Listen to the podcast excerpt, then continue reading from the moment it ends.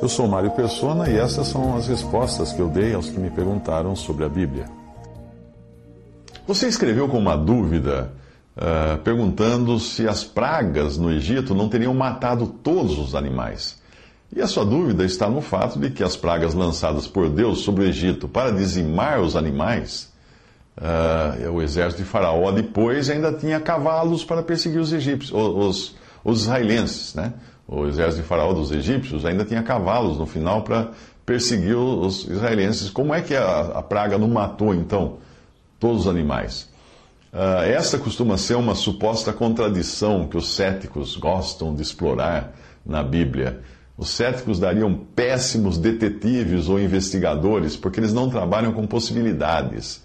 Que tal aguçar a visão periférica um pouco? Vamos lá, vamos ler a passagem. Êxodo 9, de 6 a 7. O Senhor fez isso no dia seguinte, e todo o gado dos egípcios morreu. Porém, do gado dos filhos de Israel não morreu nenhum. E Faraó enviou a ver, e eis que do gado de Israel não morrera nenhum. Até aí a passagem. Se você fosse Faraó e descobrisse que ainda tinha gente na sua terra, cujos animais não tinham morrido, o que você faria? Eu sei a resposta. O faraó confiscaria né, o que o povo não conseguisse esconder dele. Essa seria a primeira possibilidade. Considerando que esta foi a primeira praga, e calcula-se que as pragas levaram no mínimo 50 dias e não 50 minutos, como você vê nos filmes, todas as pragas né, levaram 50 dias e não os 50 minutos dos filmes ou das novelas. Uh, se você fosse governante de um país onde o seu gado e os seus cavalos tivessem sido mortos, que providência você tomaria no mesmo dia? Bom, além daquela de confiscar os animais da, que não tivessem sido mortos, uh, você faria o seguinte: o Egito possuía um dos melhores sistemas de transporte terrestre, marítimo e fluvial da sua época. O Cairo está a 120 quilômetros do, do Golfo Pérsico e está a 150 quilômetros do mar Mediterrâneo e ainda tem vários povos vizinhos. O Nilo também é uma verdadeira autoestrada e a viagem para o Egito, vinda dos lados da nascente do Nilo, era obviamente mais rápida do que o caminho inverso, do que ir contra a corrente, porque aproveitava não apenas o vento, que é o, predominante uh, ali, mas também a correnteza do rio.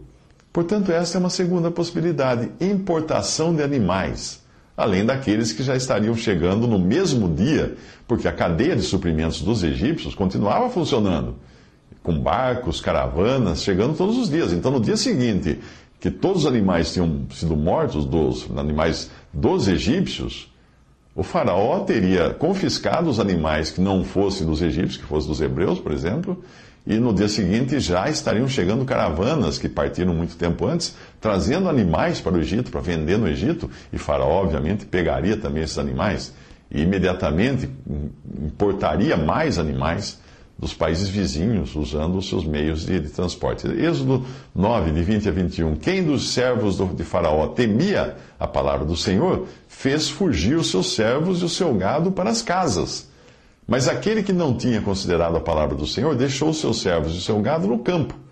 Ah, então tem mais essa possibilidade. Além dos israelitas, uh, havia também egípcios que eram prudentes. É o que está dizendo aí.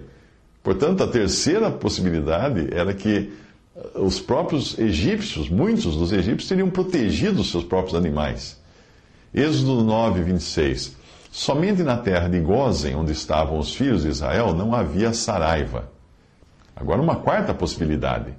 Na praga da saraiva que caiu e matou os animais, foi poupado não apenas o gado de um povo específico, que eram os israelitas, mas de outros povos ou de outras pessoas que morassem na mesma terra.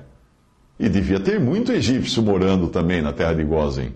E, obviamente, quando caiu uma saraiva de pedras matando os animais, as pedras não iam distinguir quem era o animal de quem, porque naquela terra simplesmente não houve isso. Uh, e também daqueles em outros lugares que temeram e protegeram seus animais. Portanto, qualquer detetive inteligente, e inteligência é o que falta a muitos críticos da Bíblia, qualquer detetive inteligente com bom senso teria investigado essas possibilidades antes de falar bobagem. E concluído que o Egito não ficava na lua. Portanto, era bem possível receber suprimentos extras de outras terras, além de encontrar entre o próprio povo hebreu e o povo egípcio animais que pudessem ser confiscados para re, reconstituir a cavalaria de Faraó que depois iria perseguir o povo de Israel na sua fuga do Egito.